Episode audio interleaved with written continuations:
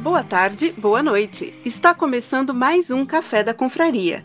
Este é um podcast nascido da Confraria Café Brasil, com a intenção de ser um espaço onde qualquer confrade com uma boa ideia possa ter o gostinho de participar da criação de um podcast. E o tema de hoje foi uma sugestão do confrade Paulo Oliveira.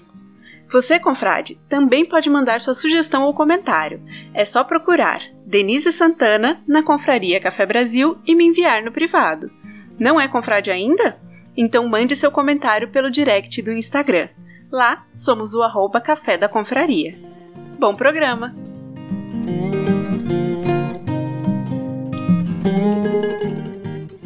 A revolução agrícola ocorrida nos últimos 40 anos é um fato importante da história econômica recente do Brasil. Em 2019, a soma de bens e serviços gerados pelo agronegócio chegou a 1 trilhão e meio de reais, ou 21,4% do PIB brasileiro. Entretanto, esta atividade fundamental ainda é cercada de muitos mitos que circulam principalmente na população urbana, que é cerca de 86% dos brasileiros. Hoje, convidamos alguns de nossos agroconfrades para esclarecer algumas dessas lendas urbanas. Mas antes de tudo, vamos às apresentações. Olá, Bom dia, boa tarde, boa noite. Seguindo a tradição da confraria, né? Meu nome é Ângela Bittencourt, eu sou zootecnista, formada em 2001 pela Universidade Federal de Viçosa e atualmente eu moro em Campo Grande, no Mato Grosso do Sul. Trabalho com consultoria em pecuária de corte na área de melhoramento genético. Aqui é Denise Santana, de Guarulhos. O ápice da minha agricultura foi o feijãozinho no algodão. Bom dia, boa tarde, boa noite. Aqui é Edilene Bonaparte, falando de Brasília de Minas, Minas Gerais, e minha conexão com o agro é só de consumidora. Eu sou Fernando Pitti, de Tubarão, Santa Catarina. Já fui mais agro, nasci no sítio, mas hoje eu me considero um ser urbano. Opa, aqui é o Mal do Rio de Janeiro e apesar de ser do Rio de Janeiro, eu também cresci num sítio e lá a gente de vez em quando inventava moda e plantava couve, é, alface, cenoura. É, minha irmã sempre inventava moda para deixar a criançada ativa e fazendo qualquer coisa para não ficar fazendo merda, né?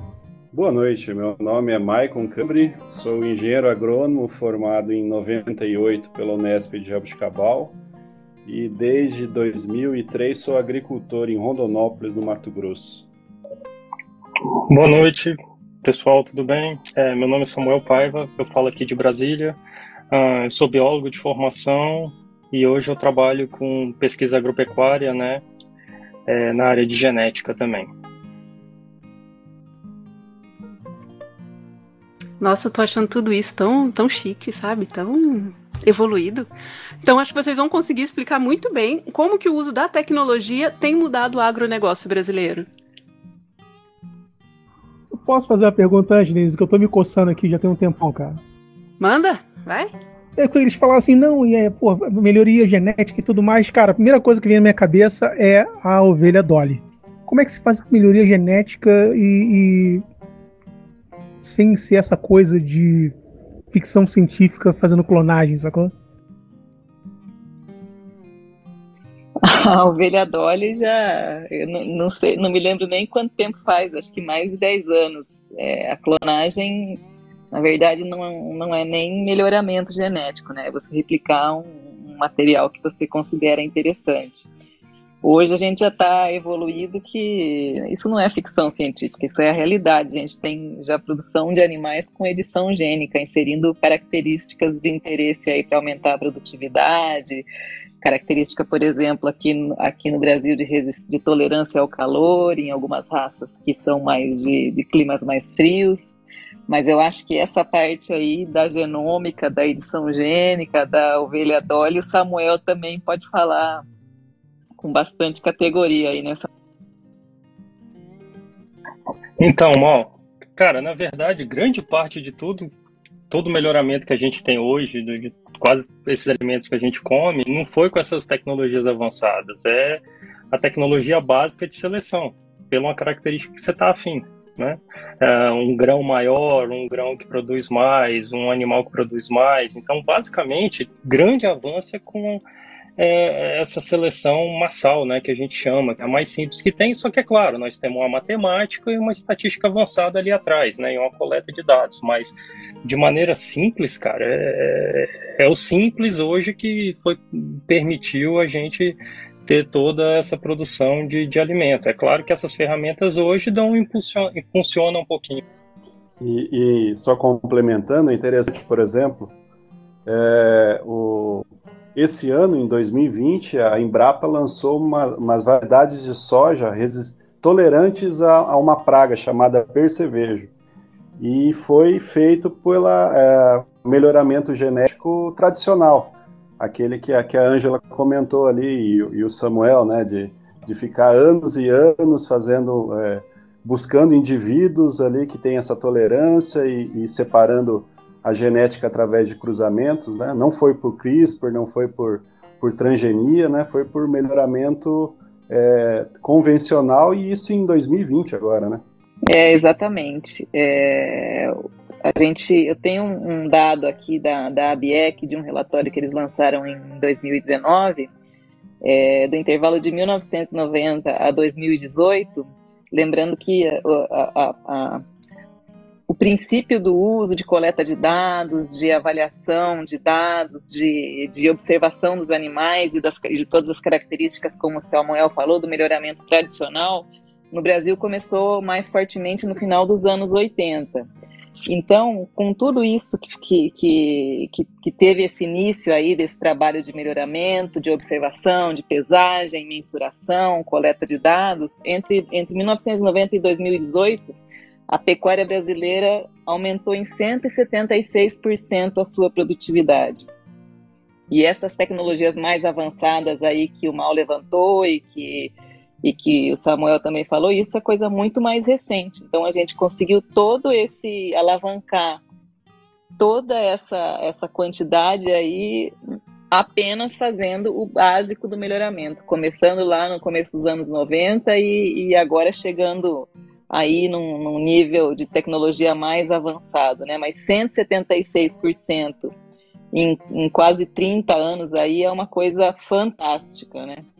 É, a, gente a, gente, a nossa produção de carne cresceu 139% também nesse período. A gente passou de 1,6 é, animais por hectare por ano para 4,5 animais por hectare por ano. Então, isso é um reflexo aí muito forte é, do uso de tecnologias e principalmente de se começar, pelo menos, com, com, com o uso tradicional da tecnologia através da, da análise e observação de dados. Ô, Ângela, mas, mas isso é melhoramento genético, né? E o melhoramento genético não tem nada a ver com transgenia, correto? Sim, melhoramento genético, mas a gente não estava falando de transgenia, não. A gente estava falando mesmo de, de melhoramento, né? O, o, o Mal começou falando da, da clonagem, e aí o, o Samuel entrou na questão do, do melhoramento tradicional aí de coleta de dados.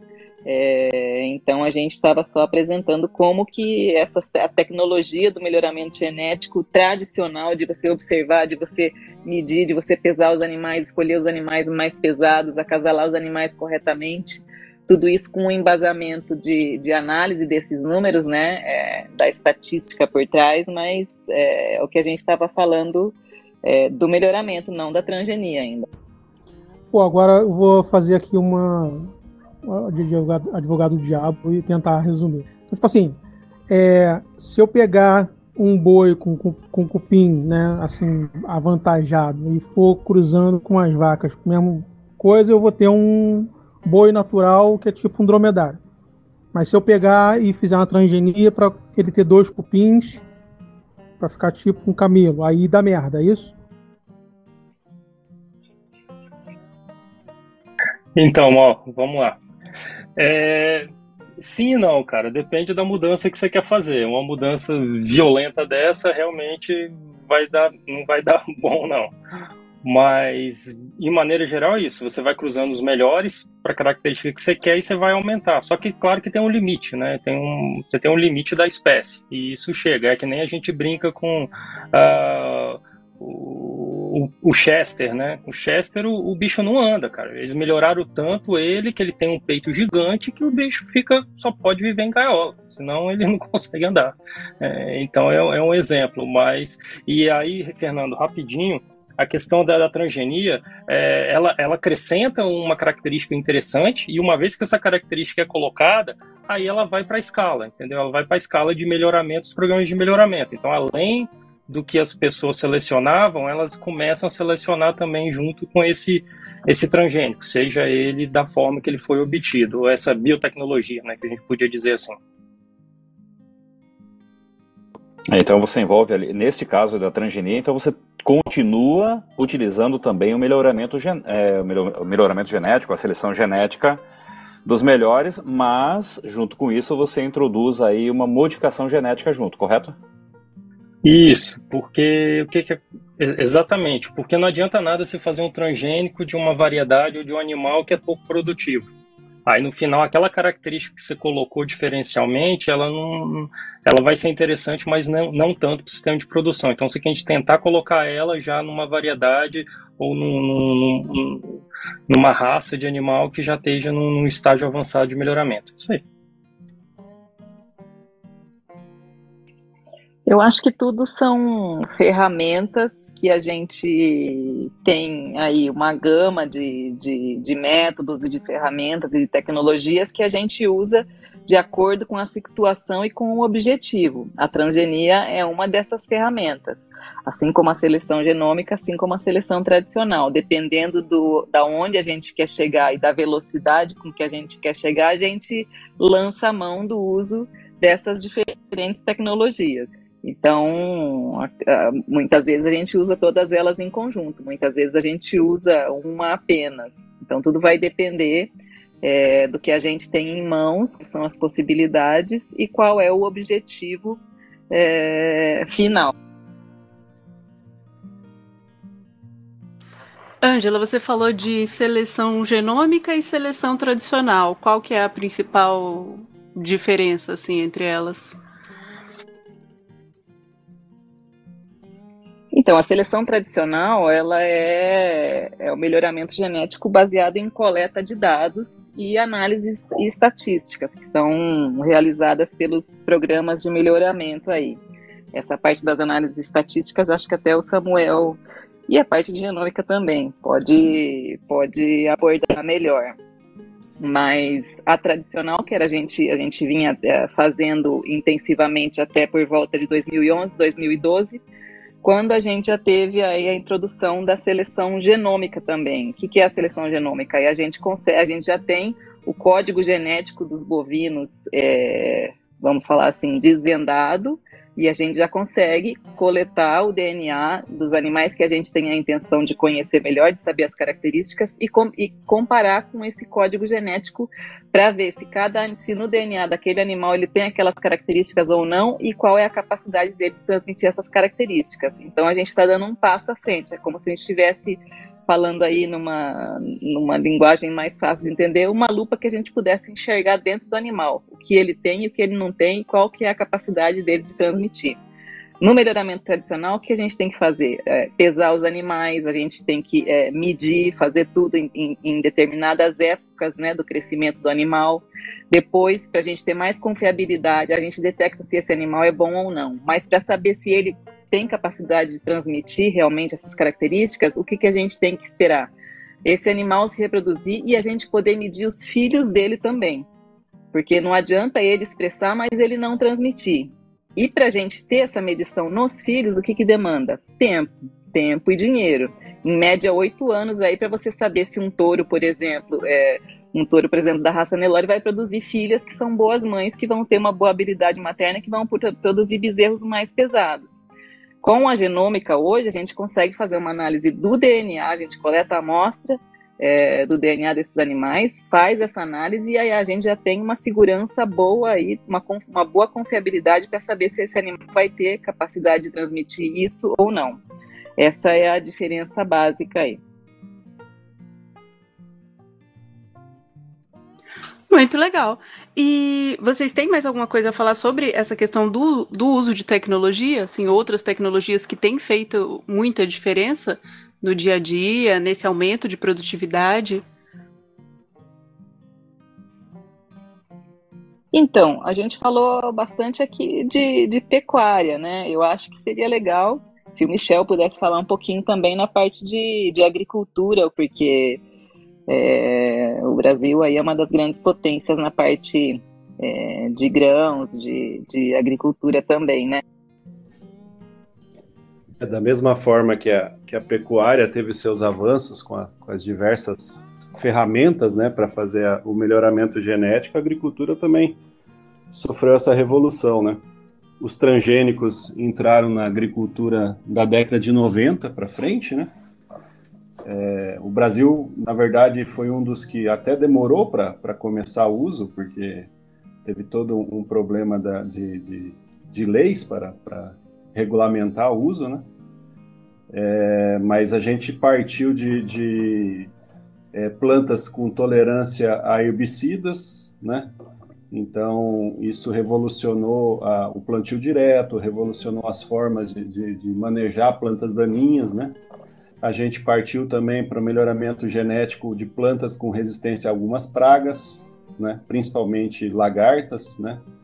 Isso levou a uma melhoria na, na, no controle das pragas, diminuição no uso de, de defensivos agrícolas, né? no uso de água para fazer essas aplicações. É, também temos plantas resistentes ou tolerantes a alguns, algumas doenças, e também isso leva a aumento de produtividade, diminuição de, de produtos químicos para controle dessas doenças, né?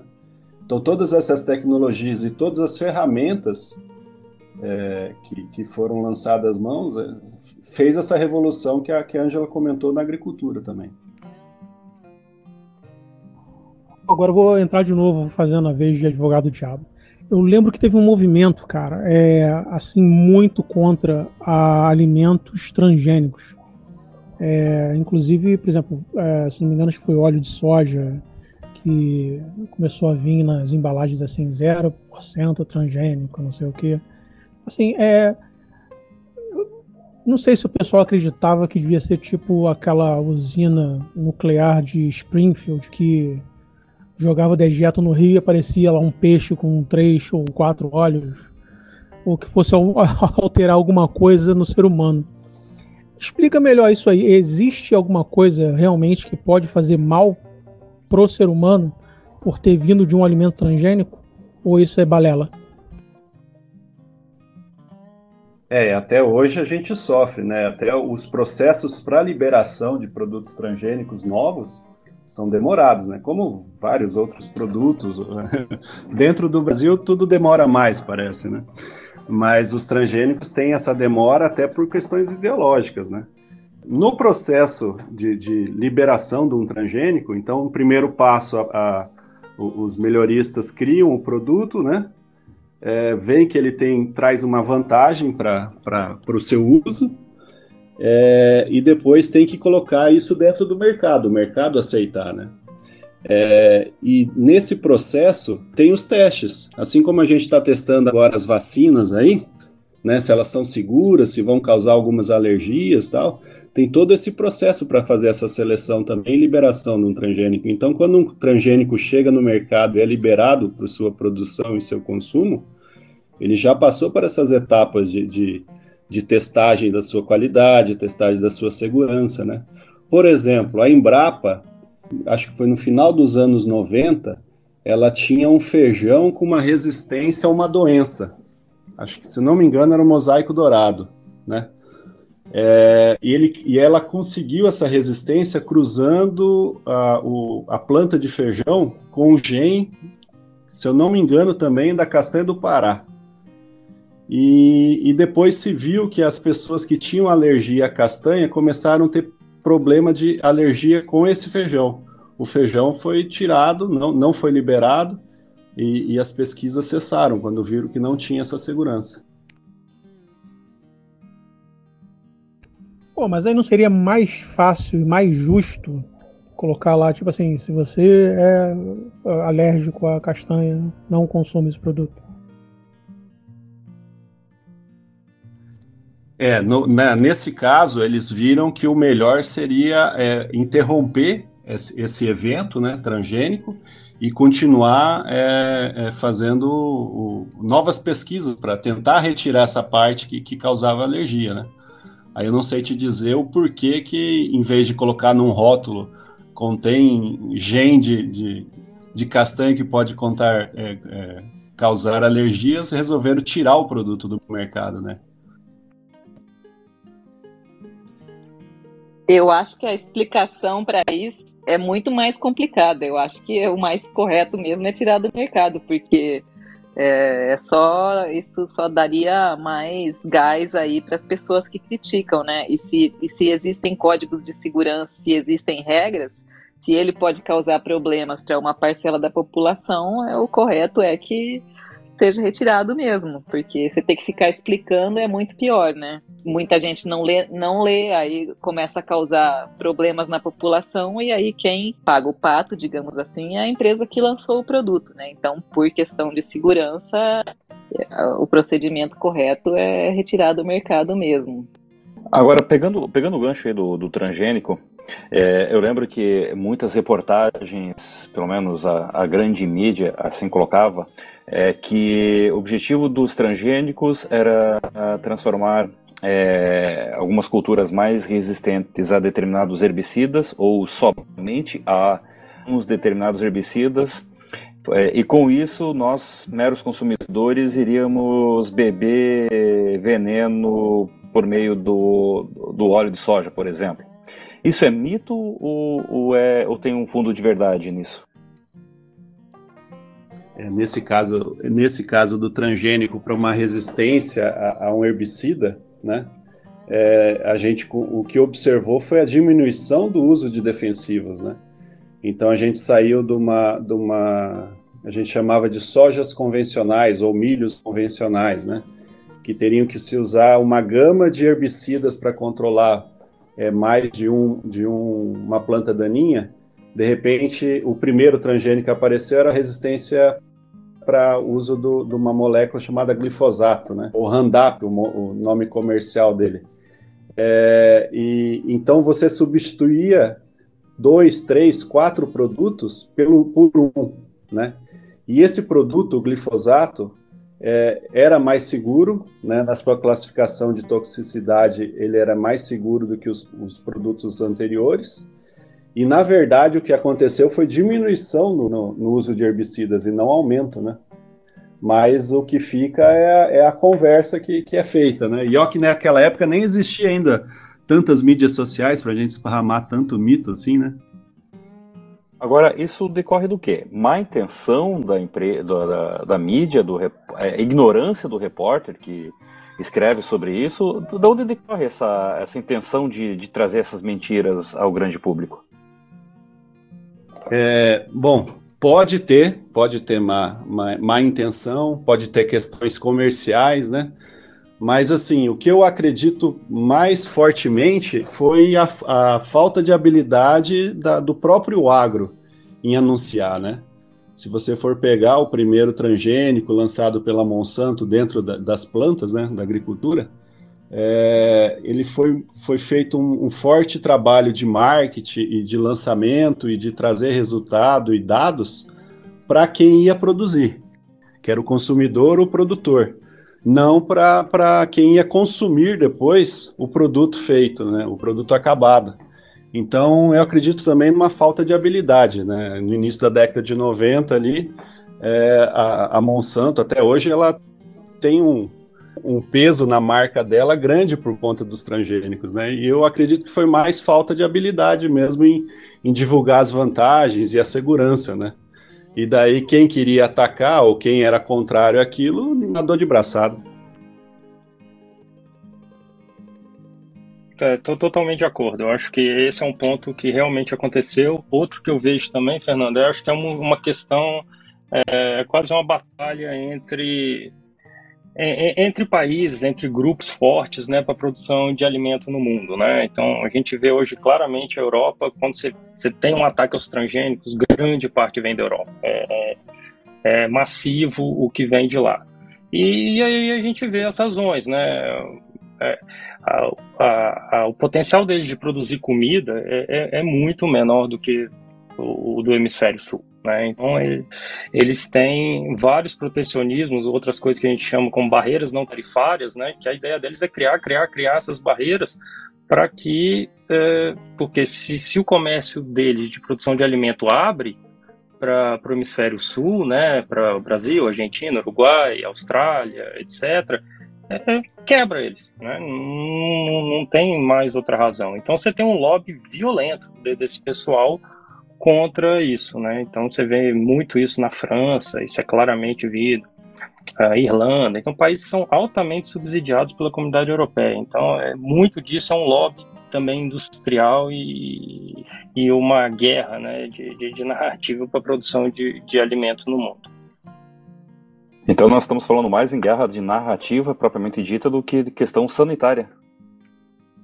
Então, a questão sanitária é, é como o, Michael falou. É, no início, você, claro que você, você tem uma você tem uma burocracia e, e anos de pesquisa para lançar um produto transgênico que é gigante, né? São são muitos recursos e muitos anos que são despendidos, né? Mas mesmo assim é, é difícil a, a, a, gente conseguir. Então, assim, tem como você lançar esses produtos e tem outros produtos que podem ser mais interessantes também de serem usados, é, mesmo sendo transgênico. Mas você tem essa, essa, como é que eu posso falar?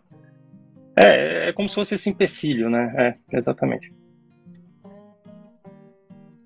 Deixa eu aproveitar aqui o gancho ainda, talvez eu já esteja meio atravessando no assunto, mas quando a gente tem um outro tema que, que é trazido constantemente, que é o produto orgânico, é, eu posso ter produto orgânico transgênico? Você me pegou, hein? Mas eu acredito que não. O, o, o, alimento orgânico, na verdade, ele virou um nicho de mercado, né? Então ele tem uma série de regras para ser classificado como orgânico, né? É, para ter esse selo de orgânico, eu acredito, não, não tenho 100% de certeza, mas 99% que ele não pode ser transgênico, não. Né? Ele vai ter que ser um produto convencional. Porque a gente pode ter o alimento orgânico, né? que, com esse selo, mas é, entre um, um, um, produto produzido com é, 100% de uso de, vamos chamar, dos defensivos químicos, até chegar naquele com 100% do, do, de produção com, com, defensivos orgânicos ou insumos orgânicos, né? A gente tem um, um, meio aí que a pessoa vai, os produtores vão, vão utilizando produtos dos dois lados, sabe? Só que se ele não for 100% é, dentro daquela daquela forma de, de, produção orgânica não recebe esse selo, né? Então, transgênico, uso de transgênico, acredito que não. É isso, a questão do, do transgênico como sendo esse conceito, né, que a gente tem usando esse, é, porque tem diferentes conceitos, mas esse conceito que você está introduzindo um gene, um fragmento, né, de outro ser vivo por, por biotecnologias, né? Aí nisso e, e grande parte desses transgênicos são para resistências a, a defensivos, né? Então é por causa disso que raramente eu acho que concordo com o Michael, não vai ser usado. Mas, uh, dependendo, a edição gênica, como ela é feita, ela não é considerada um transgênico. Então, pode ser que no futuro você tenha né, alguma cultura uh, criada ou plantada organicamente, mas que você tenha uma, uma, uma, uma pequena modificação ali, que não é transgênica e que não altera todos esses conceitos que eles têm de agricultura orgânica. Voltando um pouco na, na questão anterior, em relação ao uso de defensivos, a hora que você busca né, sobre, sobre agricultura no Google, as primeiras páginas serão todas dizendo que o Brasil é o campeão mundial de uso de agrotóxicos. Isso é verdade ou é mito? É a brincadeira que nem da, do número de casos da Covid, né? Se você pegar número de casos, número absoluto, né, por causa do tamanho da, da população e do território que a gente tem no Brasil, sim, a gente usa bastante porque é um, um país continental. Mas quando você pega per capita, né, os valores são muito mais abaixo, não, não bate com, com, com isso que é falar.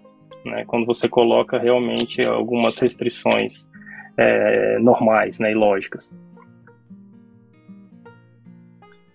É, se a gente pegar que o, o, o Brasil é o, é o, maior produtor de soja, é um dos maiores produtores de milho, é o maior produtor de algodão, né?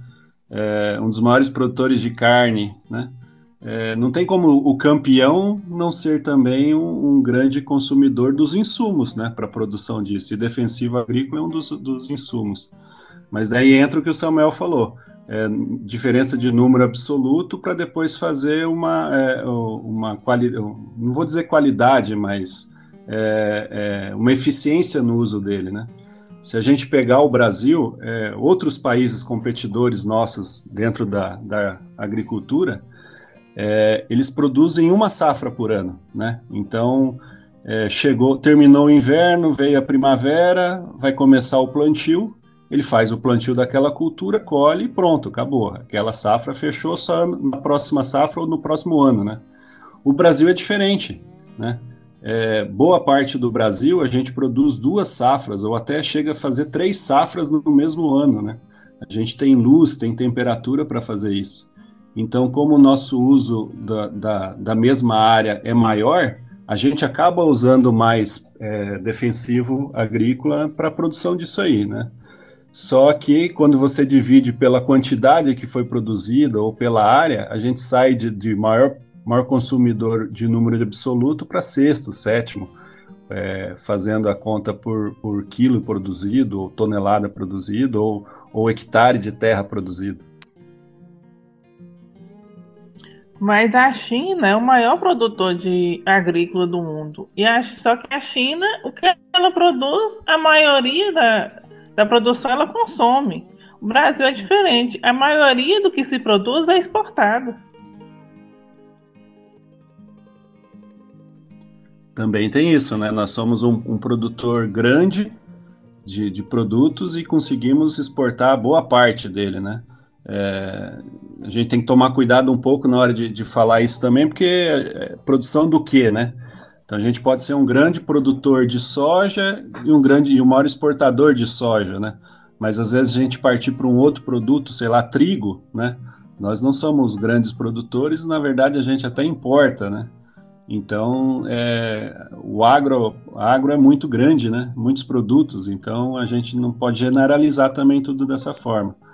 E, e além da China, outro país também que é, que é um grande produtor, mas consome é, quase tudo que produz é a Índia, né? A Índia, o segundo maior, é, maior população do mundo, ela é um grande produtor. É, só que ela é, consome tudo dentro do, do, seu próprio território, como a China, né? Só, só para colocar em perspectiva do que o Michael falou, é, eu achei mais ou menos uns números aqui da FAO rapidinho. Então, se você pegar o volume de agrotóxico pela área plantada, né, o primeiro colocado é, é a Holanda, com quase 21 quilos por hectare. O Brasil está em 13 terceiro, com 2,3 quilos por hectare. Né? E aí, nesse meio termo, você tem vários países europeus e grandes produtores também. E aí, ainda em relação aos produtos orgânicos, porque atualmente é um, é um tipo de selo, né, que agrega muito valor aos produtos, né? É algo que, pelo menos em meio urbano, é muito valorizado. Para vocês, os produtos orgânicos, eles são melhores? Eles são viáveis?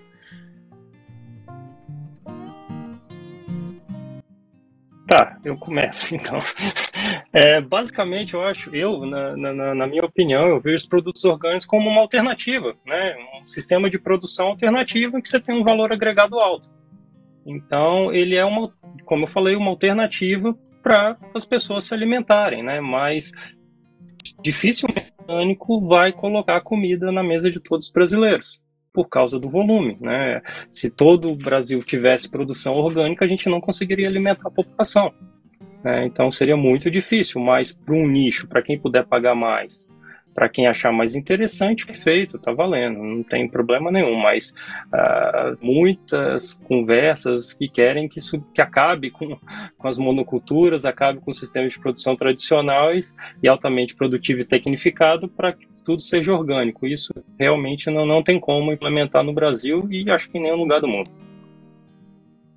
Ô Samuel, então tu quer dizer que a minha hortinha aqui, meu canteirinho do, de sacada, não vai sustentar o, o mundo? Cara, eu acho que não, cara. Vai ficar, vai ser difícil. Ele te sustenta por uma semana, duas. não, olha só, olha, olha só outra falácia, outra narrativa que a gente ouve constantemente, né?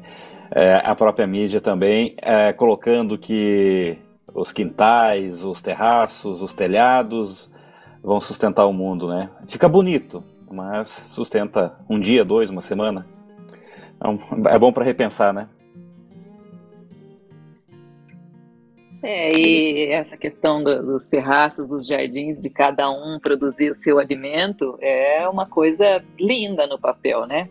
Mas de toda a população, de todas essas esses milhões de pessoas nas grandes cidades, quantas dessas pessoas estão realmente dispostas a botar a mão na massa, a ir lá, a plantar, a colher, a cuidar, porque não é simplesmente ir lá botar a sementinha e depois, dali um tempinho, ir lá pegar seu sua alfacezinha, seu, sua melancia, ou seja lá o que for. Não é assim. Exige todo um cuidado e um trabalho profissional para você ter um alimento de qualidade.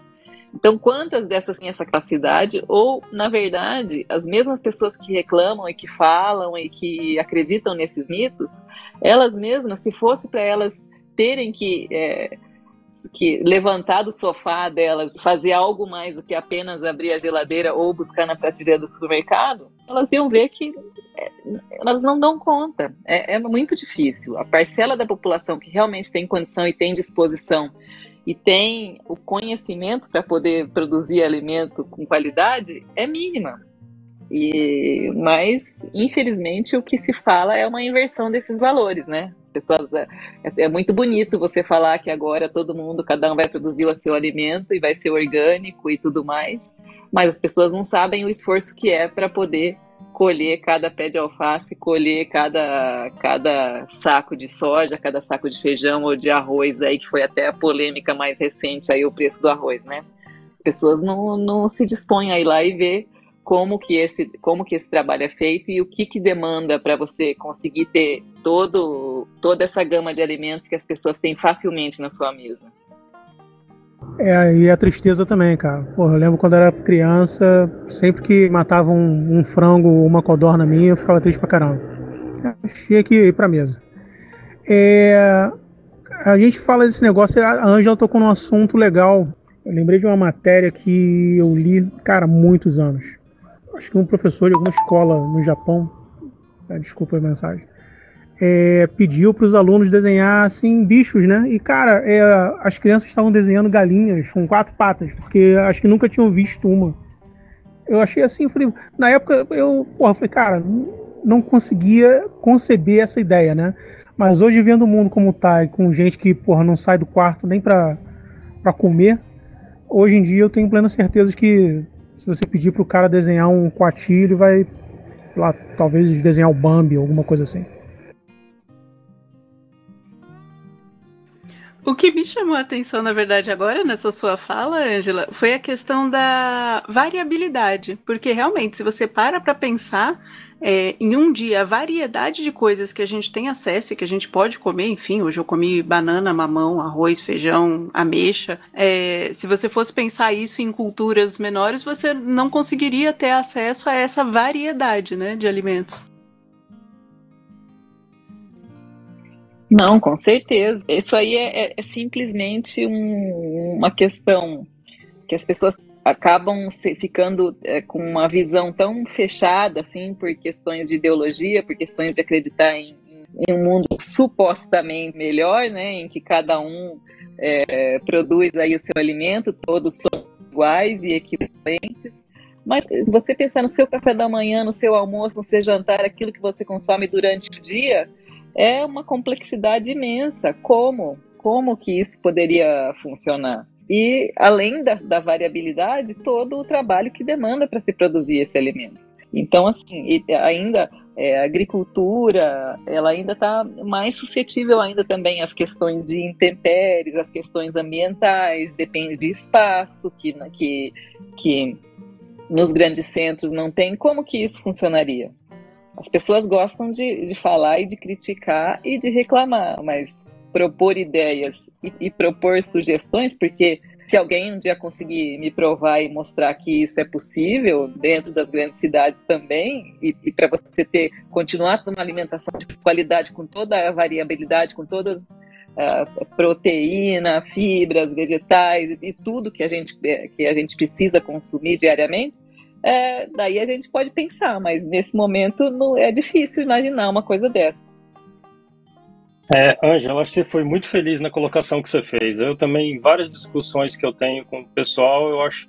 A minha primeira pergunta é: o que, você comeu no café da manhã, no seu almoço e no seu jantar de ontem? Né? Para a pessoa refletir realmente de onde que vem o alimento. Mas eu tenho um argumento para você que alguns amigos meus da área de biológica me apresentaram uma vez, rapidinho. É, eles chegaram para mim e falaram: tá vendo, cara? É, se você plantar açaí em, em 10 hectares, dá muito mais que boi, cara. Você não tem condição de ver o quanto de dinheiro que você vai dar plantando açaí, uma, uma espécie nativa, tudo. Eu falei, claro, cara, eu concordo com você. Em determinadas condições de temperatura e pressão, você vai ganhar mais, mas uh, quanto mesmo de açaí que a gente come por ano e quanto de boi que a gente tem de comer por ano, a pessoa fica calada, não tem o que responder, né? Exatamente. É, é, é, aquilo que, que eu, não sei, na minha visão, é o que eu vejo, que as pessoas ficam é, com a mente, elas acreditam numa coisa utópica e, e, e nada fora daquele mundo para elas é, é bom. Teria que ser um, um, mundo de conto de fadas com, com, com tudo fácil, mas ninguém vai ficar comendo trigo ou, ou, ou batata ou todos os dias. Então, não é fácil, mas esse, esse argumento aí é bom mesmo. Posso dar um pitaco aqui, Denise? Diga. Eu, eu, eu, gostei, pelo menos uma coisa que do programa que eu realmente reflito de vez em quando. Parabéns pelo pessoal do agro aí, um programa de nível absurdo. Parabéns mesmo. Mas essa semana que passou, eu comi três vezes lixia. Não sei se vocês conhecem essa fruta, é onde vocês moram. Mas aqui, não sei por que essa região aqui de São Paulo tem bastante. Eu morei perto de uma casa. Imagina uma banheira de bebê. A mulher trouxe em dois baldes que eu enchi a banheira de bebê de lixia na nossa casa antes. Então, só que uma enchia para dar fruta demora de 9 a 10 anos para dar fruto.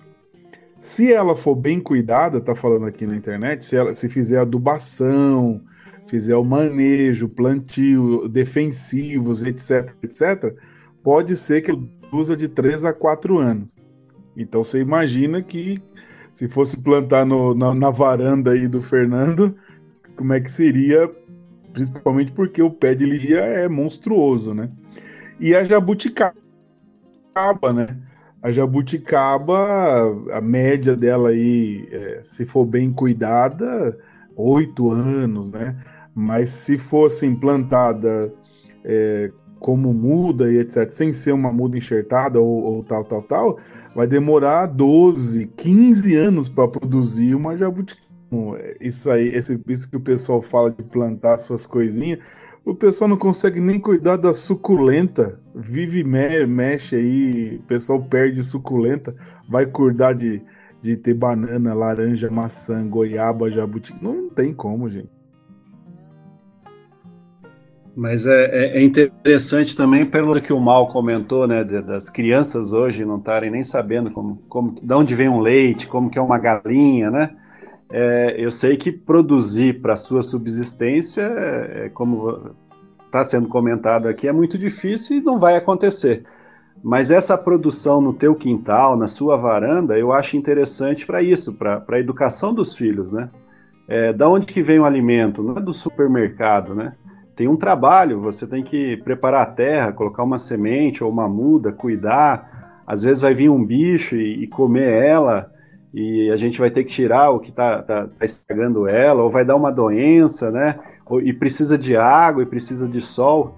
Então, e, e, e além dessa parte de educação, é como o, o Rony comentou aí, né?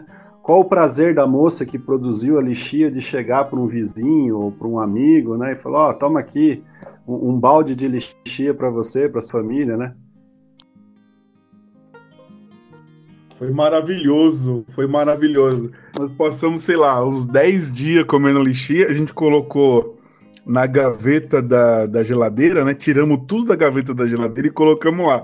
Eu sei que no finalzinho teve briga para comer as últimas cinco, mas foi maravilhoso. Na casa dela, na fazenda, na, na, no sítiozinho dela lá, eu acho que tinha uns cinco ou seis pés de lixias, mas muito grande. Era muito grande. Eu não sei, talvez tivesse uns 20 metros, uma coisa assim. Negócio muito grande, muito grande. A gente está falando de carne, aí agora me veio um pensamento aqui. Por acaso alguém aí do, do agro consegue conceber a quantidade de bovinos necessários para suprir a venda, sei lá, de trocentos hambúrgueres vendidos só no McDonald's de um dia?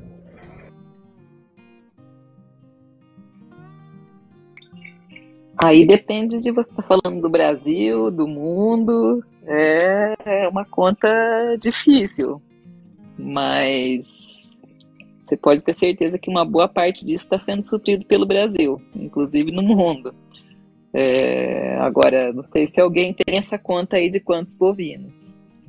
Mas a gente aqui produz, consegue, conseguiria atender isso sim. E aí já atende, acho que uma grande parcela mundial aí de, de hambúrgueres do McDonald's. Agora uma outra pergunta, né? Porque o Rony falou que demora, sei lá, nove anos para começar a dar fruto e quatro apenas, né? De assim, ah, beleza, vai ser frutífero por quatro anos. Depois disso acabou, vai ser só uma árvore que vai ficar lá, né? Fazendo sombra. É, quanto tempo até um, um, um bezerrinho crescer e estar tá apto para o abate ou da leite, sei lá, qualquer coisa assim? Essa é uma, essa é uma das, dos índices ali que o uso de tecnologias uh, também revolucionou muito aqui no Brasil. É, na raça Nelore, que é a principal raça utilizada aqui no Brasil, há 20, 30 anos atrás, os animais iam para o abate com, em média, é, demorava é, três, quatro anos para ficarem prontos, porque para o abate, né? A gente era quase exclusivamente só a pasto, um sistema bastante extensivo e com o, um, e, e, os animais também com uma genética um pouco mais tardia que demoravam mais a ficar prontos também. E hoje em dia a gente já chegou é, no patamar dos animais é, tem fazendas com um sistema um pouco mais intensificado que também são a pasto mas no final tem aí uma pequena terminação de 60 90 dias de confinamento que a gente já reduziu essa idade para em média dois anos. Tem é, criadores aí que enviam para o abate com 18 meses aí no, no, peso, né? Porque tem um peso médio aí que os frigoríficos é, que os frigoríficos demandam para poder aceitar os animais para o abate. Então a gente já reduziu praticamente a 50% ou mais o tempo de abate dos animais. A gente acelerou essa produtividade e isso com uma redução aí é, considerável no, no, de 15% no uso de pastagem. Em, em, 1990 a gente usava 191 milhões de hectares para a pecuária. Agora em 2018 isso caiu para 162. Então a gente reduziu 15% aí o, o, uso de pastagens e acelerou a nossa produtividade para o abate. Então, só finalizando a sua pergunta, hoje é em média dois anos que, o, que um um bovino está indo para o abate. Cara, pô, isso menos que um cachorro. Assim, é, fazendo comparação, acho que na China que eles comem cachorro. Agora, uma outra curiosidade que eu acho que não tem nada a ver, mas, porra, com certeza muita gente já pensou. Para que, que tem o sal pro bicho ficar lambendo lá?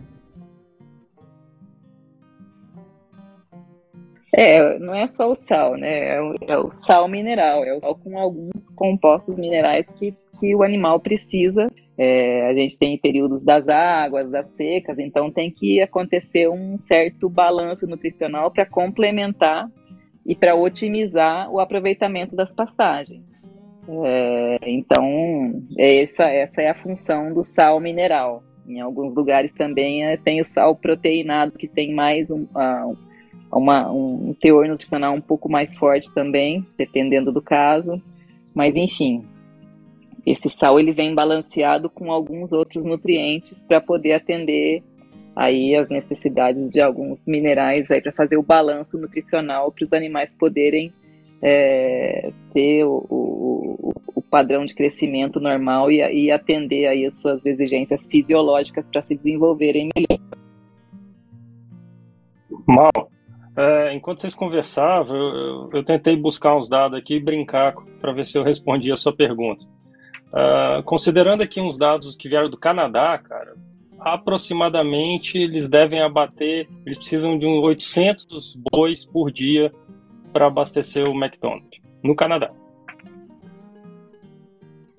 Ah, eu também estava curiosa, também fiz uma conta de padaria aqui, peguei os dados do Instituto Ronald McDonald, os dados de 2003, e fazendo conta de padaria num hambúrguer de 90 gramas, daria 37 toneladas de carne para um McDia feliz. Gente, mas muito, muito hambúrguer, bicho. Caraca. Agora voltando só ao assunto do sal. Pô, Angela, desculpa, cara, porque eu sou chato pra caramba. Esse bagulho não dá pressão alta no bicho, não? Sei lá, existe é, é... boi hipertenso? Não. Isso é fornecido num, num nível muito baixo e, e, tudo calculado também de acordo, de acordo com o peso corporal do animal. Então, é tudo muito é tudo muito controlado. A gente coloca. Os animais estão soltos, pasto, e eles consomem de acordo com a necessidade deles.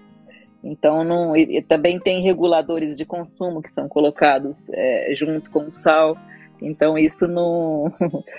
A dieta deles é basicamente fim. É, o sal é, é, A gente também precisa do, do, do, do nutriente, nutriente, do sal no nosso organismo. Então, tudo que. É como na nossa, na nossa vida, na nossa dieta. Tudo que é balanceado e equilibrado da forma correta é benéfico. E ninguém vai lá e taca um caminhão de sal para três, três bois num, num espaço pequeno. Isso é tudo já é tudo muito. Tem, existem imensa, uma imensidão de pesquisas nessa área de nutrição animal e é uma área muito avançada aqui também. É, a Embrapa tem muita pesquisa, mas muitas instituições aí contribuem muito nessa área de nutrição. É uma das áreas mais avançadas aí da pecuária também, e mais profissionalizadas. E não, não existe boi hipertenso. Pegando o gancho do sal aí, é, o Rony está quietinho, provavelmente ele faria essa, essa pergunta, mas sal remete a, a antibióticos, remete a, a, outros medicamentos, né? O uso de medicamentos antibióticos, é, aceleradores de crescimento, sei lá, ou, ou outras coisas do gênero, elas realmente são utilizadas em frangos, em bovinos ou, ou outros animais? Ou esse é outro mito que, que nos vendem, que a gente consome medicamento por tabela toda vez que come um galetinho? Não. É, hormônio é mito. Promotor de crescimento é terminantemente proibido no Brasil. Se você comprar carne de, de, de procedência conhecida de frigoríficos que tem o selo do CIF, a fiscalização é rigorosa. Os frigoríficos é, mesmo eles não compram, eles não podem comprar carne proveniente de criatórios que, que utilizam hormônio. Se você pensar, não é nem porque, ah, porque é correto, nem por nada. Se você pensar que um frigorífico é credenciado para exportar para a Europa, para exportar para a China, tem todo um protocolo, tem toda uma fiscalização rigorosíssima. Uma escorregada que eles dão, eles perdem contratos bilionários anuais.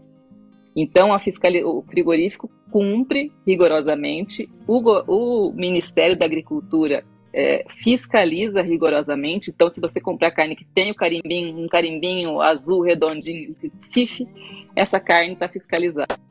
Mas, e mesmo assim, o próprio produtor, ele não utiliza é, hormônios, porque ele também perde negócio, ele também vai perder, é, ele também vai, vai perder aí em rentabilidade se ele for, for pego e aí nenhum frigorífico vai querer comprar dele mais. Isso já está muito, muito controlado. É, quanto a antibióticos, tanto no frango quanto nos bovinos, é, é, necessário. Existem protocolos sanitários que precisam ser cumpridos. Porém, o que acontece?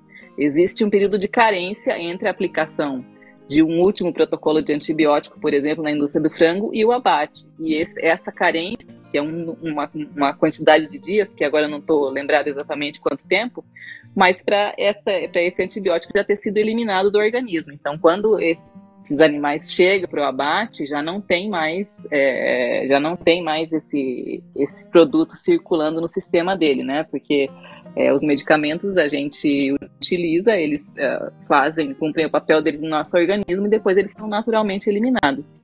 E através de pesquisas, através de, de conhecimento técnico científico, aí existem uh, os períodos de carência para poder é, isso ter sido eliminado na hora do abate. Então, tem que ser comprovado que uh, você cumpriu esse limite de carência entre uma aplicação e o abate, por exemplo. Só reforçando que isso é para antibióticos e vacinas de, de protocolo sanitário que é necessário também para manter a saúde geral do rebanho, tanto bovino, caprino, é, frango, todas as criações, né? Quando a gente, é, só reforçando que hormônio não, hormônio é terminantemente proibido, de nenhuma forma. Ah, tu levanta uma outra, uma outra questão aí. A criação de outras, outras, colocar outras culturas, outros bichos, né? Porco ou, sei lá, frango, ela, ela é tão desenvolvida quanto a, a dos bovinos ou, ou existe, sei lá, concorrência ou, ou congruência? Vou ficar nesse, nesses termos, né? Tipo, uma consegue fazer com que a outra evolua no mesmo passo ou elas vão em direções opostas? Todas elas trabalham também num sistema de, de melhoramento genético, é, inclusive frango e suíno está muito à frente de bovinos. Mas isso está mais relacionado também com o intervalo de geração, né? Aí são três meses para produzir um, um uh, para para o intervalo de parição de uma de geração de uma porca, é, o frango também aí é, é terminado em, 30, 45 dias, o intervalo de geração é muito maior quando você pensa num bovino que, para bater é dois anos, mas se reproduzir é muito mais do que isso. Então, a velocidade de melhoramento da cadeia bovina é mais longa, ela é mais lenta, por conta dessa questão aí do, do intervalo de gerações. E se você pensar em, em, suínos e aves, o negócio é muito mais acelerado e essa a indústria é, de avicultura e suinocultura tá, é, já está assim, muito à frente em termos de genética e melhoramento genético, mas. É, a do, do suíno eu não sei qual é a, qual o período de, de aves. Se eu não me engano, acho que galinha tem um período de 21 dias de para entrar em chocar e voltar, né? Se bem que hoje em dia, né, nas, esses grandes produtores, eles nem usam, eles usam a chocadeira então, Mal, é certíssimo que a Angela falou, a, o nível de tecnologia e o avanço na suinocultura e avicultura é bem maior do que da bovinocultura, por causa exatamente da biologia deles, né? Então, são animais que têm um ciclo mais curto, né? Porco também é um ciclo curto, coisa de um ano, você já, alguns meses você já consegue. E aí isso faz né, que você desenvolva, você faça mais melhoramento do que quando você compara um intervalo de geração maior. Só que isso também aí traz outro problema, né, que tem hoje, né? Como você não tem animal diferente de planta, que você não tem uma variedade que você pode patentear, todo segredo na, na produção animal é, é, é segredo industrial. Então você pega hoje, você cria imensos monopólios. Hoje a gente tem esse risco gigantesco de suínos e aves, está na mão de duas, três empresas no mundo inteiro. Você tem uma empresa só que produz 60% de todas as aves que a gente consome no mundo. Né? Então é gigante. E aí isso traz outro problema também, que é o problema sanitário.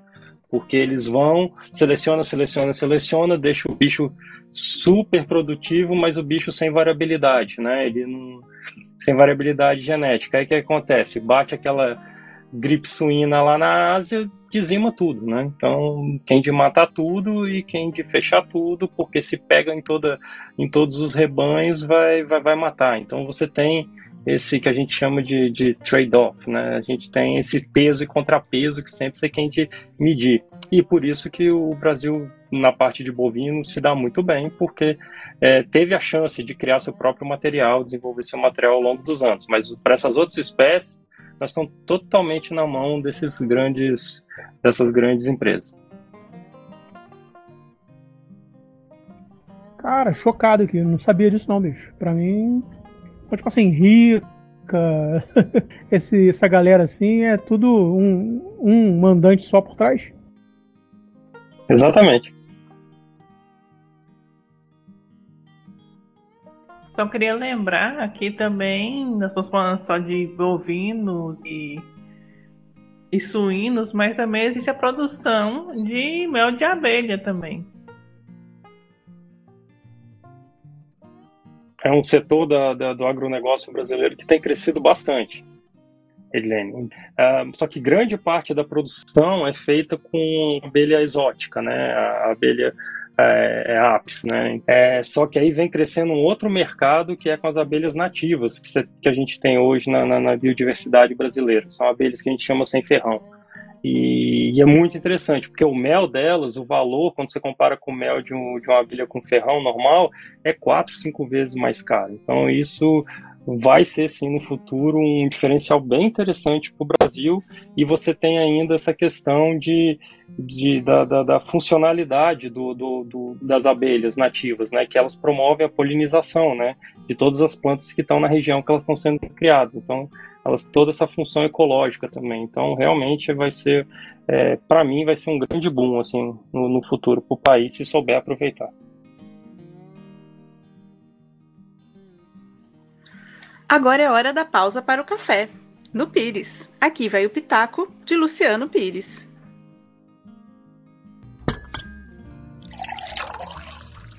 Bom dia, boa tarde, boa noite. Luciano Pires aqui mais uma vez para o Café da Confraria, com o meu café do Pires. Cara, o tema dessa vez me toca fundo, né? Quem me acompanha já sabe que há um bom tempo eu comprei a briga do agro, né? E eu acho que a coisa mais importante que eu fiz foi ter ido lá. Sabe, uma coisa é você discutir as questões do agro de longe, né? Discutir a partir das informações que você obtém, lendo, ouvindo, assistindo, e outra coisa é botar o pé no chão e entrar lá no meio do agro, sabe? Eu tive a sorte de 2014 e 2017, se eu não me engano, fazer duas rodadas muito grandes lá no Mato Grosso que realmente mostraram para mim que essa história do agro no Brasil é uma tremenda de uma narrativa, sabe, muito bem trabalhada, com intenções que são para mim até hoje obscuras, sabe? Eu não sei bem de quem é essa intenção. Não gosto de acreditar muito em teoria da conspiração, mas eu sei que existe gente trabalhando sim para que a gente não decole, né? Para que o agro brasileiro, que é fonte de ciência, cara, é fonte de tecnologia, fonte de inovação, comprovação, cara, é o setor que a gente mais deveria ter orgulho, sabe? É o setor que mais nos orgulha e que a gente deveria se referir a ele com orgulho é tratado como um patinho feio, né? Carrega o Brasil nas costas, é tratado como um patinho feio. Tá, tá na hora de acabar com isso. Eu acho que essa essa narrativa perdeu muita força porque começou a ficar muito claro para todo mundo que tem uma mentira gigantesca sendo contada sobre o agro, né? E eu estou vendo com interesse o surgimento de vários podcasts, estou vendo com interesse outras mídias aparecendo aí para trazer a realidade do agro para o dia a dia, e a gente só tem a ganhar com isso, sabe? O agro forte só tem a contribuir para o Brasil, um agro consciente, né? um agro que tem capacidade de se importar com a natureza, com as consequências do que da sua do seu crescimento, isso só tem a trazer benefício para o Brasil no médio e no longo prazo. Então, tô com o agro e não abro. Um grande abraço a todos.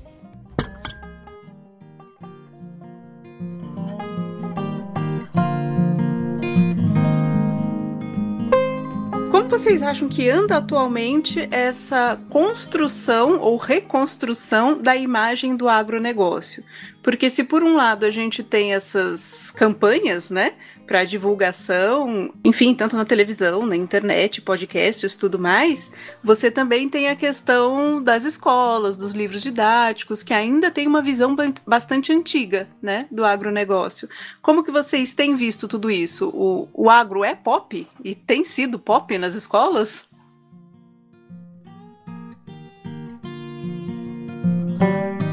Gostei do silêncio, né? é, o que a gente não pode, não pode é, tapar o sol com a peneira é que o, a comunicação do agro é, é fraca, né? O agro brasileiro, quero dizer, né? É fraca. A gente apanha, apanha e normalmente a gente só está apagando fogo, né? A gente não tem um, um trabalho bem feito em, em, em, mostrar o que a gente faz de melhor e faz bem feito, é, e, e, em vez disso a gente só fica contornando e tentando desmentir os mitos que criam do, da nossa produção, né? De como a gente, como a gente faz. É, devagar isso vem mudando, vem mudando. A gente não tendo uma, um trabalho assim do, do sei, é, todo coordenado com todas as entidades do agro juntas para fazer uma comunicação só. São, eu penso e, e, e, o que eu enxergo assim que são, são ações cada cada entidade fazendo a sua, né? É, na pecuária tem a sua, na produção de, de soja tem, a, a, tem outra, na de frutas tem outra, quem exporta, né? É, e, e, eu não sei dizer se é mais eficiente dessa forma, cada um é, fazendo a sua comunicação e, e mostrando o que, que faz de melhor, ou se teria que ser coordenado. Eu ainda sou daquele lema de que a união faz a força. Eu acho que se todo mundo se juntasse e é só você ver, porra, quantas, quantas outras indústrias por aí se uniram para criar um, um, uma campanha de marketing pesado para poder ajudar a indústria e não um produtor, entendeu? Eu acho que se fizesse a mesma coisa no agro, cara, isso aí ia melhorar porra, bastante. Mas quando eu falo assim de não ser, não ser todos juntos, é porque o agro é muito grande mesmo, sabe? Então, o que eu sei, por exemplo, é o pessoal do algodão tem um trabalho, o pessoal da soja tem outro, o pessoal da cana tem outro, o pessoal da pecuária tem outro, né? É, não estão todos coordenados, mas cada um mostrando o, o, que faz bem feito, né? Então, isso que eu fico em dúvida, se era melhor reunir tudo num lugar só, numa campanha só, ou continuar assim, cada um cuidando do seu produto mesmo? Eu acho que essa questão é, é realmente crucial, assim, é, muito porque é, são, são, acho que são duas frentes. É realmente essa frente das grandes associações né, que tem hoje no Brasil do agronegócio para fazer essa comunicação ampla, né, mas isso é muito básico. Assim, a gente vê hoje que a nossa educação relacionada ao agronegócio está muito precária. Né? É, isso acho que foi uma coisa até que a confraria me ensinou, a questão da pedrinha no lago. Eu acho que esse vai ter de ser um exercício que cada um vai ter de pegar e trabalhar junto às escolas que seus filhos estão e começar a mostrar isso e começar a fazer pressão. É, assim, hoje eu estou tentando fazer isso agora no final do ano, eu estou pegando todos os livros dela, da minha filha esse ano e, e revendo e fazendo, né? Assim, tem tanta bobajada que eles escreveram lá, então estou tentando rebater de maneira tranquila, passo a passo, fazer um documentozinho e mandar para a escola. É, mas é complicado, eu acho que isso é muita questão da educação, porque a gente tem esse problema da da, de mais gente, né, já foi falado aqui, né, grande parte da população nas grandes cidades e as crianças não, sabem de onde vem o leite, acha que já vem embaladinho na caixinha pronto para beber, então é um problema sério. Eu ouvi um programa de, não me lembro qual era o programa, eu achei uma frase interessante que eles falam, ele, a pessoa falou assim, o agro só comunica para o agro e com o agro. O agro não se comunica fora do agro, né? Porque se é, aí ele estava explicando a questão das escolas e como seria importante ter um trabalho mais forte, etc, etc. Mas eu acho que eu acho que essa frase para mim que ficou marcada, eu acho que é verdade mesmo. Porque se você vê quando a gente vê os números das feiras que acontecem por aí, né? São números absurdos, assim, milhões e milhões e milhões de coisas que é totalmente fora do, nossa, do nosso alcance assim, de, de, de comunicação. Né? É, as coisas que o agro faz são gigantescas, né? porque tudo, tudo é gigante no agro. Né? Acho que essa frase ficou muito marcada, o que o agro precisa comunicar para fora do agro. Não sei se eu falei besteira. Não, eu concordo plenamente com você. Essa, essa é uma das coisas que, que também me incomodam muito, porque a gente vê existem produções maravilhosas, vídeos incríveis mostrando a força do agro, mostrando o agro para o mundo. Existem vídeos em inglês com tradução em português, existem vídeos em português com tradução em inglês, super bem produzidos, super bonitos, mas eles circulam aonde somente? Nos grupos de pessoas do agro. É, a gente tenta compartilhar nas redes sociais, a gente tenta fazer isso viralizar, isso ser mais compartilhado, mas acaba que só, só recompartilha quem é do agro também. E isso é uma coisa que, que realmente é, eu mesma sempre fico quebrando a cabeça, tentando pensar numa fórmula de fazer um roteiro, alguma coisa que possa chamar realmente a atenção e, e, e rodar mesmo na, nas grandes massas aí, em, em, todas as, em todas as casas, e que as pessoas comentem e, e comecem a ver, olhar com outros olhos.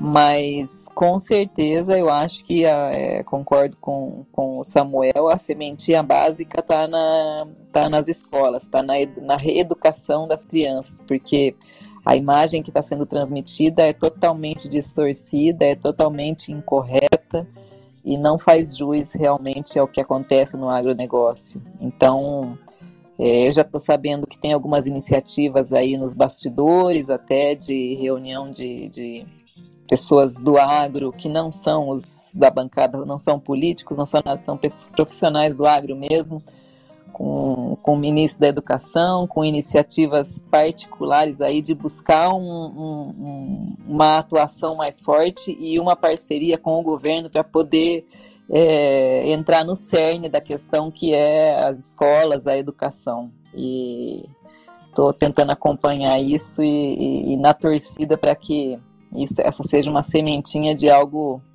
é, muito bom aí para frente fazer uma pergunta. É porque vocês falaram isso aí de criança e tudo mais, eu lembrei de outra coisa aqui também. Na, no meu primário, né, aquela coisa de primeira até a, a, a quarta série, é, a gente tinha uma horta, não é uma horta comunitária, mas é, é, tipo assim, alunos da primeira e segunda série no máximo tinham que meter a mão na terra para cuidar junto com o professor. Eu não sei se aquela porra era usada para fazer comida na escola. Eu não, realmente não lembro mas tinha isso de interessante.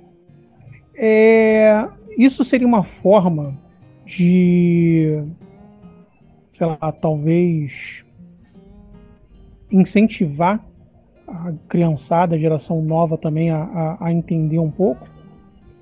Porque é, eu estou pegando pelo exemplo, é, foi até, eu acho que foi com a Ângela, é, não, até com a Ângela, foi com a Ângela. É, a minha filha viu uma foto dela porra, de, de perfil e ela tava com um bezerrinho. Ela, nossa, que lindo, não sei o que. Eu fiz até um vídeo mandei pra ela porque é, eu achei legal esse, esse interesse dela pela coisa, entendeu? Mesmo não sabendo ou entendendo o que é. É, isso tem, isso acontece, né? Mas é, é não é algo coordenado. São, é o famoso, como o Samuel comentou, o pedrinha do lago que a gente discute na confraria, né? É, esses dias atrás eu vi uma entrevista no site Notícias Agrícolas é, do trabalho de um pessoal em Barretos, que levava os alunos das escolas para conhecer, é, conhecer o meio rural, né?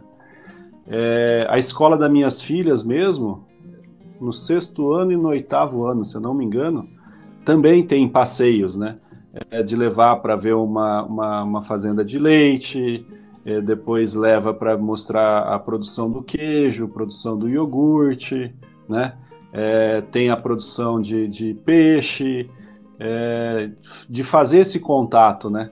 Mas não é algo coordenado, é uma coisa que, que centralizada, eu quero dizer, né? Uma coisa assim que está esparramada, cada cidade tem o seu. E tem uma vantagem nisso também, de fazer algo é, pedrinha no lago mesmo, sabe? Que se você for pensar como a Ângela estava comentando, se a gente coordenar algo que é um projeto político, né? Aí entra naquela briga, né? Porque é, da, é, é do candidato A, então não temos que derrubar, né? Então essa eu, eu, eu acredito bastante nessas ações Pedrinhas do Lago, sabe? Aqui na minha cidade, as, as escolas da zona rural têm a horta e a, a maioria é, é, chamar os alunos para poder ajudar na, na plantação, na, no cuidado, mas isso são as escolas da zona rural da cidade.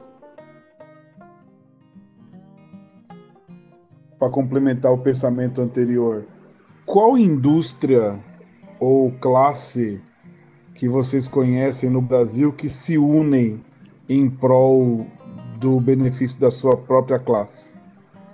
Porque nós estamos falando de uma coisa é, necessária, mas qual é a classe unida nesse país? A classe só PCC com, com comando vermelho e tal, né?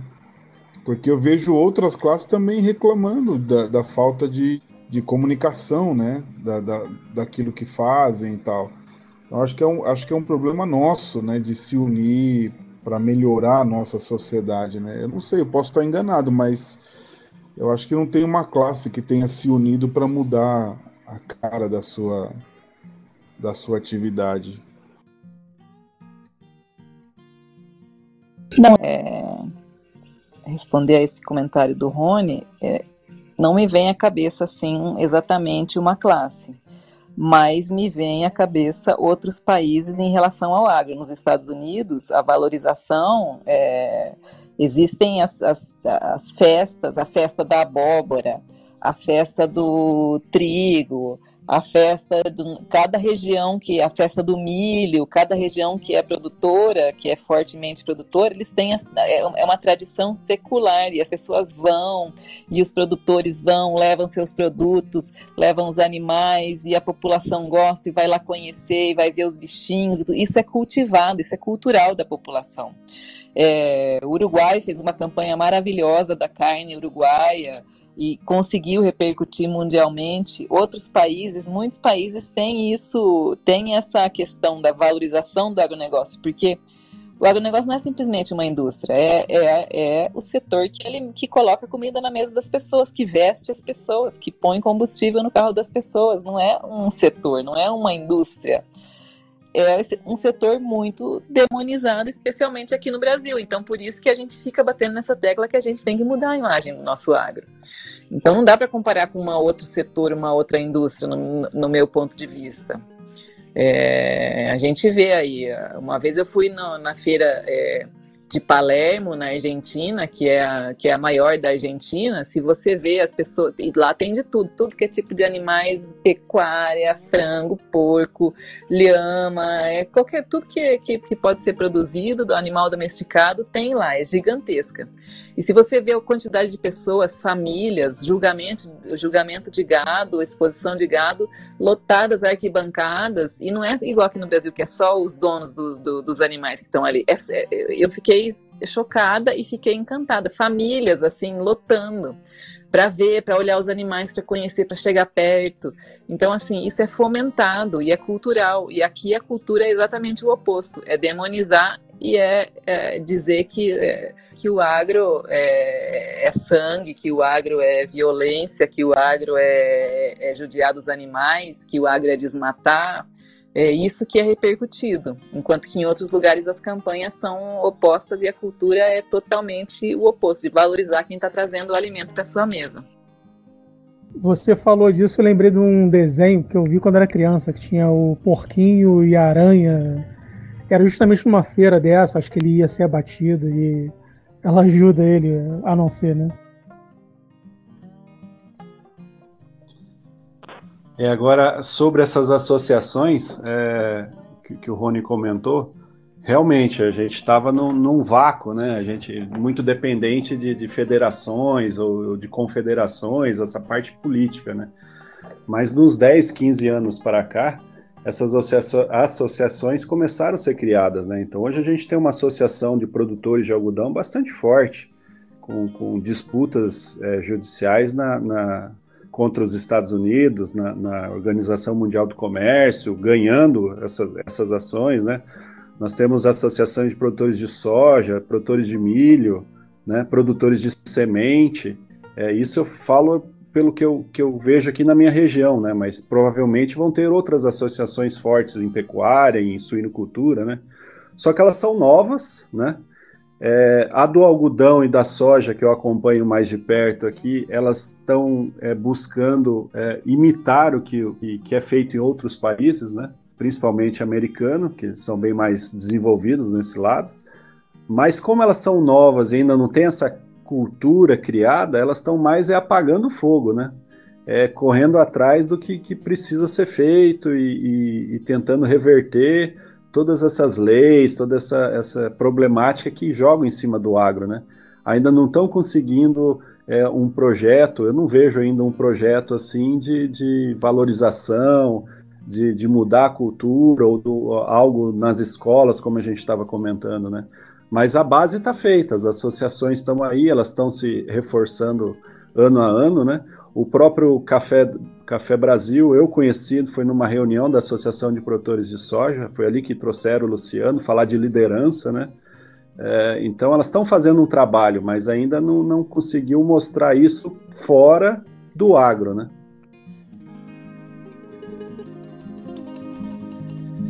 Então, vamos às nossas considerações finais e recomendações. Começando por você, Angela. Olha, a respeito de, de, de tudo que foi falado, é, eu acho que ficou, fica bem claro que tem muita coisa é, relacionada ao agro que, que não é bem esclarecida ou que é passada para a população de uma forma distorcida, né, o que acaba prejudicando aí a imagem do agro. E eu acho que isso é pano para muita manga, para destrinchar cada tema desses aí que a gente abordou. Ainda fica, faltam alguns para serem abordados. Então eu acho que é uma, um, uma linha de discussões aí bem interessante para a gente é, pensar em ter outras conversas é, um pouco mais aprofundadas e esclarecedoras sobre cada tema. E como recomendação, já que a gente está aqui num, num, podcast, eu vou é, recomendar é, um outro podcast muito bom para quem está ouvindo aí que não é da confraria e que não conhece, é o podcast Agro Resenha, que também sempre traz é, bons tópicos e, e, tem discussões aí de altíssimo nível para quem se interessar em, em saber é, mais e, e entender melhor para poder conversar sobre o assunto com mais propriedade e talvez até entender melhor da onde que vem o alimento e tudo que é demandado para poder chegar esse alimento na mesa de cada um. Bom, consideração final, só tenho que dizer que foi ótimo, maravilhoso. Eu quero que vocês voltem assim sempre, tá? Porque foi muito esclarecedor e realmente, acho que ainda tem bastante coisa que dá para explorar. É, de recomendação, acho que enquanto a Angela estava falando antes dessa questão cultural, eu lembrei do Clínica Animal, que passa, acho que é no Net Geo Wild, que na verdade é um, um programa veterinário, né? Mas que eles atendem muito é, fazendas tal, e eventualmente mostra alguns eventos em que as crianças, né, elas criam os animais e depois levam esses animais para leilão. Então, quando aparece esse tipo de evento, é realmente muito interessante essa diferença cultural, de como isso é importante, né, não só para as crianças, mas para as famílias e toda a comunidade, e como isso ainda acaba formando essa visão que eles têm, que é muito diferente dessa visão que a gente acaba tendo aqui no Brasil. É, sobre considerações finais, eu também considero que falta muita coisa para ser falada porque o assunto realmente é muito amplo, mas eu amei estar aqui com vocês, amei todo o assunto, amei ficar sabendo de muita coisa. E recomendo também outro podcast que tem o, tem o Agrocast, que também tem vários podcasts, né? E sobre o filme que o Mal falou, é o A Menina e o Porquinho, né? É, que fala que tem a, a aranha Ah, verdade. Cara, eu vi esse filme quando era criança. Eu tô com 45 anos, então nem lembrava do nome. Como consideração final também, eu acredito que podcasts como este e como os outros que vocês já citaram, eles devem ser mais difundidos até para levar a verdade a, informação verdadeira, né, para os lares brasileiros, não apenas as narrativas é, e os factoides que têm lá seus interesses escusos ou sabe sei lá quais são os interesses verdadeiros, né? Então, e de pronto assim eu não me, não me recordo nenhuma recomendação específica para este tema hoje. Bom, eu vou recomendar é, uma ideia, na verdade, né? Porque eu tive uma ótima experiência com um aplicativo chamado Zé Delivery. E, pô, não é possível, cara. Em 15 minutos os caras entregaram a bebida que eu queria gelada, mais barato do que se eu tivesse comprado quente no mercado. Então, para mim já valeu a experiência. Então, levando isso em conta, e já que tem a gente está falando do agro aqui, por que não criar o Zé Barbecue? E aí, pô, sei lá, se eu quero fazer um churrasco de ema, se eu quero fazer um churrasco de boi, ou de porra, frango, que eles entregassem também isso já em 15 minutos na minha casa, com carvão, gelo o que fosse. Então fica a ideia para quem quiser fazer um novo aplicativo disruptivo. Então, aceito royalty se quiser me dar também, tá? Acho que se fizer churrasco de ema, quem vai bater na sua porta é o Ibama, não é não? Ah, sei lá, cara, mas dizem que a carne é boa. Então, como eu já comi cobra, já comi coelho, já comi rã, já comi gambá, pra comer ema, falta pouco. Só fazendo um parêntese aí, isso aí já existe, viu? Desde os idos de 97, quando eu cheguei em Viçosa, e antes já tinha lá o Disque Tudo do Valente. O Samuel vai lembrar também. A gente estava aí, fica em, tá lá em, em casa lá em Viçosa, era só ligar lá no Valente, juntava quatro pessoas, quer fazer um churrasco, vinha a carne temperada, picada, vinha a caixa térmica com gelo e a cerveja, tudo pronto, em meia hora estava o churrasco armado em casa para a hora que quisesse, no dia que quisesse. Só interrompendo as finalizações aí. Cara, mas como é que isso não chegou no Brasil, Ângela? Fala sério. Mas é Brasil, lá em Viçosa. Viçosa, Viçosa Minas Gerais. Sim, mas eu tô falando Brasil, território nacional inteiro, pô. Aqui no Rio a gente não tem isso, cara. O Valente foi inovador. Aqui no Mato Grosso também tem isso, hein? Só, acho que tem que procurar melhor aí, Mal. Ah, rapaz, que isso. Eu vou, vou procurar aqui. O máximo que eu consigo é um X-tudo, X-tudo duplo, X-tudo triplo. Pô, churrasco assim é difícil. Ó, e carne de ema não é tão boa não, cara. Pega e come de avestruz. Avestruz é bom. Opa, temos aí um, um, uma pessoa que já comeu ema, hein? Ah, tá aí, ó. Viu? Eu não vou ser preso, nada, rapaz. Bom, considerações finais, gostaria de agradecer pelo convite, né? Estou emocionado, um, um assíduo ouvinte de podcast participando de um podcast hoje. Muito bom, muito bom.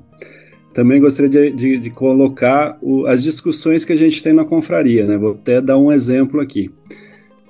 Há um tempo atrás a gente teve aquele problema da operação carne fraca em alguns frigoríficos, né?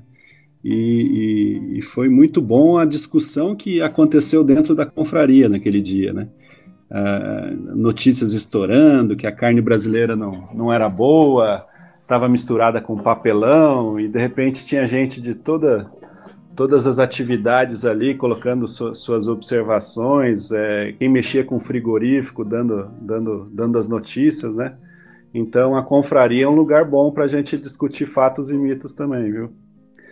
E como recomendação, queria colocar aqui um, um livro do professor Chico Graziano, ele é chamado Agricultura, Fatos e Mitos, né? Então ali ele aborda vários fatos e mitos e faz todo, discorre sobre cada um. Né? E além do livro, ele também faz isso no, no, no Instagram dele, ou no, ele também escreve para aquele Poder 360, né? Então, na coluna dele também ele sempre está discutindo é, esse, esses fatos e mitos dentro da agricultura. Ah, como considerações finais, eu toquei o, o Michael. É, meu primeiro podcast, eu estou bem contente, agradecer vocês pela oportunidade, foi bem legal esse bate-papo. E o que a gente tem de levar disso aqui, eu acho, que o, o Brasil ele produz muito usando pouco. Nós somos realmente abençoados, um país muito legal, muito importante, em que faz a diferença assim nessa produção de alimento e protege o meio ambiente da mesma forma. É, eu, eu ia dar a sugestão também, o livro do Michael é muito legal para quem quer, quer, quer tirar dúvidas, ele é bem simples. Então eu vou dar uma mais avançada, para quem quiser avançar, saber mais essas discussões entre tecnologia versus proteção do meio ambiente. Tem um livro, eu não sei se foi traduzido, é, o nome do autor é Charles Mann, é, The Wizard and the Prophet. Então é uma discussão muito legal entre dois ícones, né, da, da da, um da Revolução Verde, o, o Norman Borlaug, e um outro é, ambientalista, né, que também é muito famoso da, da, da época. Então é uma discussão interessante entre tecnologia e proteção do meio ambiente, é uma coisa muito atual hoje também nas nossas discussões. Obrigado a todos. Então eu quero dar uma sugestão então para que vocês procurem alguém que saiba fazer uma boa língua, uma boa língua e também com bastante coentro. E depois, se a pessoa sabe fazer língua, com certeza ela vai saber fazer dobradinha com feijão branco. Então fica essas, é, essas recomendações aí. Língua, dobradinha com feijão branco e sempre com bastante coentro. Em Samuel, você recomendou o, o livro do, do, Norman Bulligan, né? Eu, quando estava no doutorado em Piracicaba, eu tive uma aula com ele. O Fernando Penteado, que na época era dono da Maná, levou ele, né? Eles rodaram o Brasil inteiro e, e a última parada foi em Piracicaba. Ele deu uma aula pra gente. Cara, que aula sensacional, viu? Um senhor de quase 90 anos na época ele tinha, né? Isso foi em 2003, 2004, acho e, e ele falando do, dos planos futuros dele para os próximos 15, 20 anos, agricultura no mundo, né? E daí ele comentou que ele, ele tinha ido acompanhado uma, uma colheita de, de soja, é, se, eu não me le, se eu não me engano, acho que era em Gaúcha, mas era assim, ele mostrou uma foto da colhedeira colhendo e a plantadeira já vindo atrás, semeando de, de novo o milho, né? E ele falando, rapaz, o, cerrado anos atrás não valia nada e vocês produzindo duas vezes do ano e não sei o que, e a fome do mundo. E o, e o cara começou a chorar, cara. Cara, fantástico, bicho. Que depoimento. E você vê como marcou, né? Que você lembra de praticamente tudo. Fantástico. Não, privilegiado mesmo ter a chance de escutar ele. Muito legal. Então, gostaria de agradecer a todos, agradecimento especial aos confrades Ângela, Michael, Samuel, que se dispuseram a vir até aqui para essa conversa super esclarecedora. Nossas super boas-vindas a Edilene, que está se juntando ao Café da Confraria, e nosso muito obrigada aos ouvintes. Muito obrigada pela sua presença. Não se esqueça que você pode assinar o nosso podcast no seu agregador favorito e nos visitar em www.cafedaconfraria.com.br. Os confrades podem propor temas lá no grupo do Telegram. É só nos marcar. Um grande abraço e até a próxima! Este episódio do Café da Confraria teve roteiro de Denise Santana e Tiago Coalho, suporte Klingon de Sr. Mal e Paulo Oliveira, e edição de Denise Santana. Um agradecimento especial ao Luciano Pires pela participação, apoio e, claro, pela criação da Confraria Café Brasil.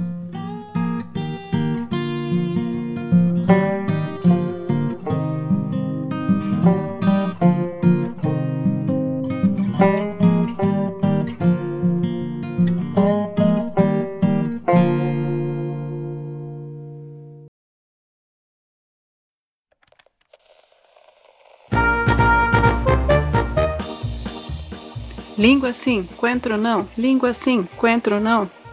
Coentro sim, língua e dobradinha não. Uva passa em tudo! Aqui a gente chama dobradinha de mondongo. Aliás, podia também colocar nesse aí, podia colocar tripa de porco. Meu Deus, tripa de porco, fritinha ali, meu Deus, que delícia.